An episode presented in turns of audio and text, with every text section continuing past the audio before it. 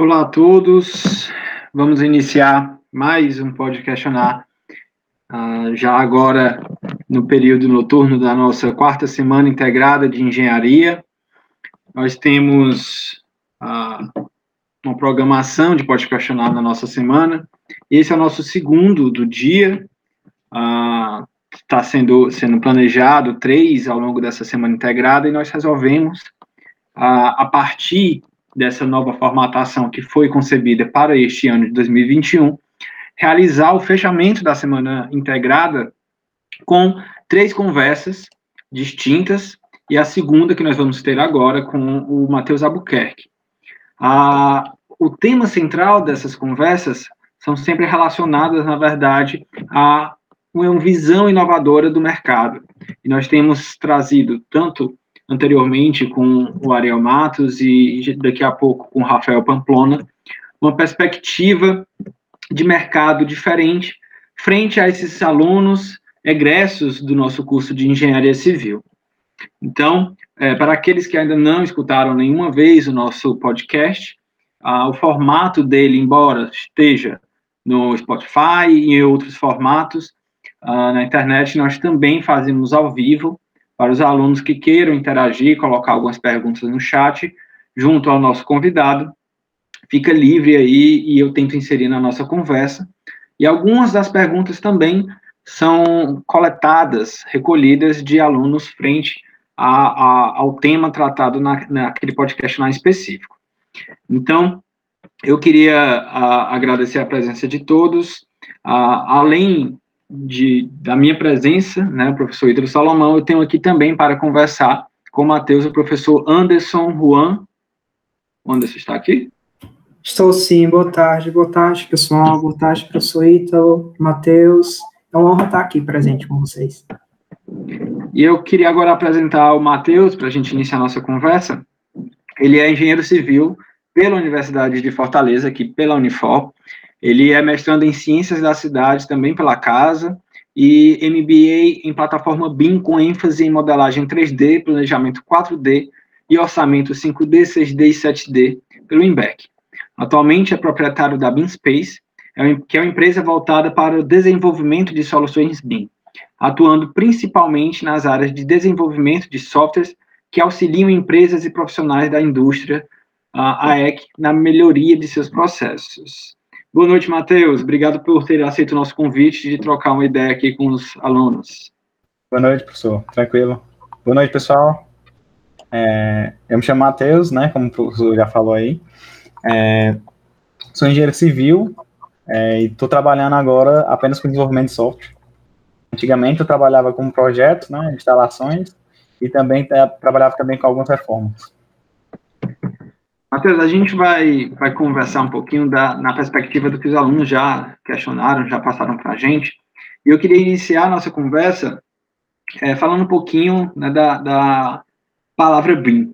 Né? Atualmente, a gente, a gente vê é, muito em voga, a gente já teve até algumas conversas em outros questionários aqui com, com relação à palavra BIM, e a gente vê essa difusão nos veículos de comunicação seja entrevistas, artigos científicos, mesas redondas, os professores têm inserido cada vez mais na, nas aulas, a nossa matriz curricular tá, já está sendo alterada para ingressar, né, para ter essa metodologia é, é, aplicada, e aí eu queria ver a sua opinião de como essa metodologia hoje, ela está aplicada ah, na área de instalações. O que é que você pode nos falar sobre isso? É, eu acredito que ainda está na fase inicial, a parte de implementação, porque se a gente der uma olhada até porque eu estou desenvolvendo né, um plugin para a parte de instalações, e eu vejo que as pessoas ainda não, não entendem o conceito de BIM, né? No caso, é, elas, elas acham que é apenas utilizar Revit ou ArchiCAD ou, ou qualquer outro software BIM, né? E e não utilize informação, apenas vê uma, a modelagem 3D e acredito que seja isso, entendeu? Mas também é, o, o problema dessa implementação, principalmente na parte de instalação, é por conta da resistência né, das pessoas em relação a, a sair do processo tradicional, que utilizava apenas é, o projeto para documentação. No caso, eles não olhavam para a parte conceitual, no sentido de é, as coisas funcionarem. É, um projeto virtual, né? Vamos dizer assim, um projeto virtual mesmo. Então, deixa eu desligar aqui porque tá só tocando. Bom, desculpa. Sim, então, essa resistência das pessoas atrapalha muito a implementação né, do BIM, principalmente nessa parte de instalação. E também as pessoas usam o BIM da forma errada. Acreditam que, é como estou dizendo, acreditam que apenas usar o software é BIM, né? E não é isso. É utilizar as informações para conseguir terminar um projeto virtual e conseguir ver incompatibilização, evitar retrabalho, é, e sem contar o outro motivo para gerar um problema né, de implementação da instalação é que não, não existe, né, tirando o da AutoQI, um software de, que de, faz o cálculo e o dimensionamento é, de instalação de água fria e quente, né, usando a, a NBR brasileira. É, o software da AutoQI ainda consegue fazer né, o cálculo de dimensionamento só que é, as pessoas acabam é, utilizando o IFC para importar essa informação e existem vários problemas nesse IFC da AutoQI. Então, mesmo ele sendo um software BIM de instalação, resolvendo essa parte de cálculo e dimensionamento, ainda acaba existindo outros problemas, né? Que é, no caso, falta de integração entre os softwares. Então, isso também atrapalha é, essa parte de implementar e deixar tudo é, nesse conceito. Eu acho que não tem mais. Acho que é isso. Eu acho que até, Matheus, pegando, pegando um pouquinho a sua fala, ah, nós da, da estrutura, nós partilhamos um pouco dessa, desse problema, né? Porque a gente, ah, na, na etapa de projeto, a gente tem toda uma concepção que nós devemos desenvolver, assim como área de instalação, mas, para além da concepção, nós temos também que desenvolver a parte de cálculo e dimensionamento, detalhamento e todo um, um, um fluxo de trabalho que, que dificulta a aplicação. É, eu, eu, tenho visto um pouco com essa, essa, tanto essa resistência, como você falou, mas também essa falta de interoperabilidade nestes outros sentidos, né, nesse, nesse, nessa parte de dimensionamento, detalhamento, e traz aí um pouco dessa acaba que uma coisa é correlata com a outra, né? Essa, essa resistência vem muito pela dificuldade das trocas de informações, das trocas de dados entre os programas, e é por isso que eu acho tão importante o que você começou a desenvolver, né? Esse desenvolvimento da, da de, uma, de uma API, uh, enfim, de, de, uma, de uma aplicação para poder trazer a, a, a partir né, do que você está desenvolvendo a viabilidade da troca de dados, da interoperabilidade, do dimensionamento, do detalhamento, trazer isso para a realidade dos nossos projetos. Né? E aí a gente, a gente vê muito essa carência mercadológica, uh, não só de, de, programas que se adequem ao, ao que a gente quer, mas mais importante do que isso, é a carência mercadológica de bons engenheiros é, que vêm desenvolvendo APIs para tratar desses problemas que você falou, que é exatamente o que você tem feito né, na sua empresa, trazer aí é, é, esse desenvolvimento do que foi percebido que é uma falha, né, ainda no processo. E aí eu queria saber de ti, uh, como é que você começou essa, essa, essa, essa preparação, né, como é que você foi, foi desenvolvendo essa aptidão, essa competência para poder começar a fazer essa programação, a começar a desenvolver seus próprios APIs, quando você passava a ver essas dificuldades?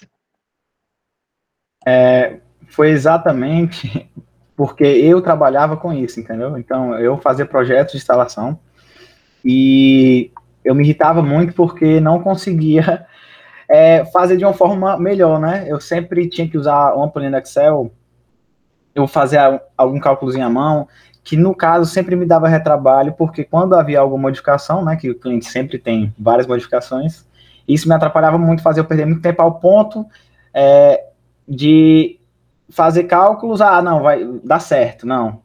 Foi uma modificação que não altera, e eu acabei nem checando em si, até, com certeza, muitos profissionais fazem isso, e acaba gerando os outros tipos de problema, né? É, então, eu comecei a pesquisar uma forma de conseguir calcular, fazer com que o Revit, né, Autodesk Revit, é, conseguisse fazer é, o cálculo de dimensionamento. E eu fui pesquisando, fui pesquisando encontrei o Dynamo, que é uma plataforma de programação virtual, que é da própria Autodesk, né, foi comprada, que no qual você pode utilizar, não precisa saber de programação, é, mesmo em si, não precisa ser um programador. Então, com, a, com essa ferramenta, eu consegui fazer muita coisa, consegui até calcular é, a pressão e fazer o dimensionamento, só que acabei vendo que tinha algumas coisas que estavam me dificultando, não tinha um poder sobre o Revit, né, não tinha, assim, falando como programador, não tinha poder sobre o Revit. Acabei é, meu pai, né? Meu pai é professor de programação. É, então ele me falou sobre o Python, eu tive interesse, acabei entrando nesse mundo e vi, acabei entrando é, no C Sharp, que é uma linguagem de programação. Calma, o Python, é porque eu acabei não explicando, o Python é uma linguagem de, pro, de programação mesmo, é, que no caso você pode usar o Dynamo e o Python ao mesmo tempo. Então isso me ajudou, tive mais poder sobre o que eu estava fazendo no Revit, né? E em seguida acabei entrando para o C Sharp para conseguir desenvolver alguma aplicaçãozinha para o Revit e conseguir fazer esse problema. E acabei é, me apaixonando né, por, por, por esse tipo de trabalho e acabei saindo dessa parte de, de projetos e acabei nessa parte de desenvolvimento de software. É, então, hoje em dia, eu não só programo é, plugins né, para o Revit ou para outro tipo de aplicação, mas também desenvolvo softwares para empresas da indústria AEC, né, que é arquitetura, engenharia e construção. Aí, por isso que... Oi? Pode terminar, perdão, pode terminar. Não, aí por isso que eu criei a, a minha empresa, que é a BeamSpace, né, que é o, o intuito é trazer inovação e otimização e melhorar cada vez mais a eficiência no desenvolvimento de projetos. E é isso. E eu acho legal o seu discurso, até porque é, é, exatamente o que a gente precisa né, no mercado. É uma pessoa que vê um gap, né, uma, uma carência de um determinado produto, de uma determinada é, é, é falha e, em um processo e, e tenta é, criar e otimizar e desenvolver, né, e pegando seu espírito empreendedor misturado com seu espírito né, de, de, de, de raciocínio lógico que você também desenvolveu, e aí você foi combinando tudo para desenvolver o que hoje você está fazendo. E pegando até o gancho, foi, foi, foi, questionado também exatamente o que você já respondeu, né, da, da das, dos programas que você vem desenvolvendo, né, você acaba que, que começou com um nicho pequeno, foi ampliando, ampliando, ampliando, e hoje em dia faz Revit, faz programas independentes de ser, né, a, a, nessa plataforma, usando o Dynamo. Quando, quando a gente conversou lá atrás, acho que há uns dois anos, né, você na época estava ainda é, no Dynamo e depois foi ampliando essa sua, essa sua amplitude aí de programas e, e desenvolvimento. É, eu queria passar agora a palavra para o professor Anderson. Professor Anderson, pode, pode fazer suas perguntas também. Obrigado, professor Ítalo. Olá, Matheus. Uh, Matheus, eu queria até pegar um gancho é, dessa, dessa última palavra que, que tu falou, que é o retrabalho, né? A gente sabe que em escritórios de projeto a gente acaba é, sofrendo um pouco com retrabalho, principalmente retrabalho de dimensionamento, porque a gente sabe que às vezes a gente move uma peça, algo do tipo, a gente tem que redimensionar para atender a norma em relação a alguns critérios, né, de segurança, é, a 5626. A gente sabe que o ano passado ela passou por uma nova atualização e ela salienta ainda mais é, a importância né, de algumas, algumas variáveis e conceitos hídricos, como pressão, velocidade, é, né, dentro de projetos é, hidrossanitários, água fria e quente. Uh, e aí eu te pergunto, a gente fez uma pequena é, avaliação, né, a gente deu uma pequena análise no teu site, e vimos que você está é, criando né, um plugin chamado BeamSpace Hydro. É, e aí, vendo pequenos trechos de vídeo, eu pude perceber, por exemplo, que vocês trabalham com essa parte de otimização do dimensionamento. É, você poderia falar um pouquinho mais sobre o teu plugin, as vantagens, com o, o que você pretende né, ofertar com, com esse, esse projeto? Sim, sim. Tudo bem, vou começar aqui. O Beam Space Hydra ainda está em fase beta, mas ele já consegue resolver muito de problema e com certeza ele faz a otimização. O objetivo dele, né, foi com o meu problema é, há uns anos atrás, que foi o calcular e dimensionar um sistema de água fria, né? Mas hoje em dia ele se transformou, saiu do Dynamo, Python e passou para agora para um plugin. E ele faz o cálculo e dimensionamento de sistemas de água fria e quente. É, ele consegue fazer sistemas prediais e residenciais. É, com isso, você acaba evitando erros humanos, que são aqueles erros é, que você acaba esquecendo ou até digitando um valor errado, evita erros de cálculo, otimiza o tempo de trabalho, como já foi dito, consegue gerar planilhas de cálculo, né? Então, planilhas de Excel, planilhas no próprio Revit. É, também você consegue fazer análise de algum problema de pressão, identifica o caminho crítico, que o Revit, o Revit faz isso, né? Não sei o, o outro software, se identifica certinho. O AutoKey eu sei que consegue, mas eu sei que assim o segundo melhor utilizado hoje em dia é o Revit, né? Para instalação. E ele identifica o caminho crítico, mas é um caminho crítico errado, né?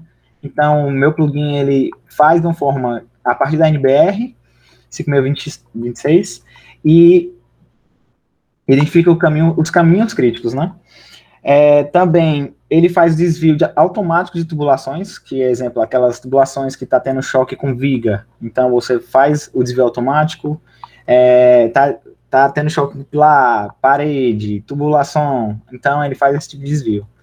E assim, falando o que eu tenho como objetivo para frente em, em, relação ao desenvolvimento dele, é cada vez mais, né? Até já comecei o desenvolvimento de um IA é, com o intuito de fazer os caminhos automáticos, você fazer o projeto de instalação automático. E eu ainda acho, não, nem foi assim uma pergunta específica, mas eu acredito que o futuro é que a gente vai analisar mais do que modelar. Porque eu acredito que máquinas, dependendo do tipo de, da situação, de, que sejam fazer, né, é, acaba sendo mais rápida e melhor que a gente. Então, é, eu acredito que o futuro de projeto é usando também IAs que vão ajudar a gente a ter as melhores possibilidades e as melhores melhores tipos de projetos com o auxílio delas, né? Então, acho que respondi a sua pergunta. Respondeu perfeitamente, Matheus. Obrigado, tá? Eu vou passar agora a palavra para o professor Ito. Bom, eu vou, eu vou até pegar. É, é bom essas conversas que a gente foge das perguntas que tinham sido passadas para a gente e vão tocando em assuntos que, que vão puxando o interesse. E, e eu acho que a, a gente, é, nosso tempo já está chegando no, no, no, limite estabelecido do Pode Questionar, mas acho que cabe mais uma última pergunta, um último fechamentozinho, é, para a gente tratar um pouquinho, e eu vou pegar o gancho do que você colocou agora, Matheus. É, você falou de IA, falou né, de toda essa perspectiva voltada para instalações, e a gente vê agora esse crescimento, né, de, de, de da possibilidade de trazer, né, ciência de dados, big data e, e, inteligência artificial no machine learning e todas essas perspectivas que a gente vê atuando em diversos segmentos para dentro da engenharia civil. E, e a metodologia BIM, ela por já estar, né, trabalhando e um processo de, de, de, transformação digital como um todo, né, dentro, inserido aí em, em ferramentas computacionais, auxiliam muito essa, essa, esse próximo passo, digamos assim, da, da engenharia. Né? A gente passou por uma, um, um grande gap de, de tempo, digamos assim, sem uma evolução substancial em, em processos da engenharia, e aí agora a gente vem observado, observando esse, esse crescimento exponencial da tecnologia, né, da transformação digital, dentro da, da engenharia civil. E aí, eu queria né, pegar esse, esse seu, seu processo, né, desse o gancho que você falou aí, e eu queria que, você, que a gente finalizasse com, com, com o que você acredita aí, que você, uh, o que você vislumbra, na verdade, como perspectiva dessa nova tecnologia, né? O que é que você acha que, que os próximos passos, o que é que você acha que as construtoras e as empresas têm a, a ganhar, né, com, com a implantação não só da metodologia, mas de de trechos, digamos assim, né, de pedaços que não são tão difundidos como é, é, é, o, o, processo que você está fazendo de pegar realmente uns pedacinhos do todo, né, e desenvolver com mais especificidade, mais, mais profundidade. E aí eu queria escutar de ti, na verdade, o que, é que você acha que vem por aí, é, talvez o que você já tenha sido demandado aí como, como perspectiva posterior ao que você tem fazendo, mas o que é que você acredita aí dos próximos passos e, e, e que a gente tem aí da metodologia que o aluno que hoje está sendo inserido né, na metodologia BIM já tem que olhar, né, então além de aprender, né, uma, uma simples compatibilização, simples verificação de interferência, eu tenho que começar a aprender realmente a fazer um programa ou, ou, ou, a entender um pouquinho mais de algum detalhe específico. O que, é que tu acha que vem pela frente aí quando a gente fala da metodologia BIM? Beleza. É, assim, eu acho, como eu entrei nesse mundo, eu, entrei bem, bem, bem lá fundo, né? Então, eu acredito que o que vem por aí é, vai ser muito bom, né? Vai, vai melhorar tudo, vamos dizer assim. Mas eu acredito que, assim, se, se fosse há, há um tempo atrás, se fosse dizer para mim, quando eu era estudante, eu acredito que é, programar é, vai ser uma coisa inevitável. Eu acredito que me, programar, por exemplo, a programação visual, acho que vai ser inevitável. Programação vai ser inevitável, porque é, é um mundo que não tem fim. Você pode criar o seu próprio mundo, então é, as empresas têm que investir nisso, tanto em programador, tanto como tem que investir em tecnologia, é, é inevitável e acredito que cada vez mais engenheiros civis, né, engenheiros em si, vão ter que aprender, porque quando eu fiz é, a cadeira de programação, eu não vi o que podia ser feito com isso, né? Você fica pensando é, naquele, naquele negócio assim, quando é que eu vou usar isso? No final, para tudo, né? Então, é, com o que eu estou fazendo, eu acredito que se as empresas não investirem nisso, ela vai ficar para trás. Eu acho que todo mundo tem que investir em tecnologia e é, engenheiros que não investem em tecnologia, em, é, em estudo, né, estudar para se aprimorar, ficar no mesmo patamar, a obra em si, mas não investir em alguma coisa que melhore é, ou acelere é, você vai ficar acabando ficando para trás. Então, eu acredito que para quem gosta de projeto, é muito bom utilizar o Dynamo. É, e para empresas que ainda não utilizam algum processo de otimização como o Dynamo, querendo ou não, ela perde. E acredito que é isso. Perfeito, Matheus. Eu acho que, que se seu, suas palavras finais são de extrema valia para os nossos alunos exatamente para você mostrar essa perspectiva que aquela, aquela informação que é posta, né, aquela competência de, de, de raciocínio lógico junto com alguma linguagem lá na, na graduação, ela serve sim, bem falado para você hoje em dia, para tudo, né, então, é, trazer um pouquinho essa visão de algum aluno egresso que tem utilizado esse conhecimento para desenvolver e criar uma empresa, é, e esse seu discurso que eu sou um que concordo 300%, né, que, que o futuro é exatamente a gente investir nessa, nesse conhecimento para poder desenvolver né, essas, esses gaps que a gente tem. Então, estamos chegando ao, ao fim do nosso podcast online. Eu queria agradecer novamente a todos presentes e ao Matheus. Foi uma conversa extremamente rica, que é uma conversa que, que, que a gente tentou trazer numa perspectiva mais mais leve, mais assim muito assim, muita parte teórica, a gente já percebe que o Matheus tem um mundo de informação, talvez a gente depois marque uma outra conversa uhum. com um nível mais profundo, é, mas uh, acho que isso foi de extrema valia, de extrema é, é, é ganho para os nossos alunos. Matheus, muito obrigado. Obrigado, obrigado ao professor Anderson, mas principalmente ao Matheus que pôde disponibilizar seu tempo aqui para estar conversando com a gente. Pode, a gente pode um dia marcar para mostrar né, as funções, como é que funciona até para ver o que você pode fazer, né? Eu, só a última coisa, é, o, que eu, o, que, o que me deixasse mais, é, mais me deu mais, é, não sei nem dizer, entusiasmado, né? com a programação foi que eu posso me tornar 10, eu posso me tornar 100, eu posso me tornar um milhão de pessoas, é, dependendo do que eu esteja fazendo com a programação. Então, por isso que eu sou apaixonado por programar. Isso aí, pois obrigado, Matheus. Obrigado, Valeu, professor. Anderson.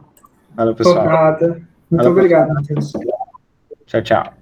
Tchau, tchau. Boa noite a todos e nos vemos no próximo podcast. Grande abraço.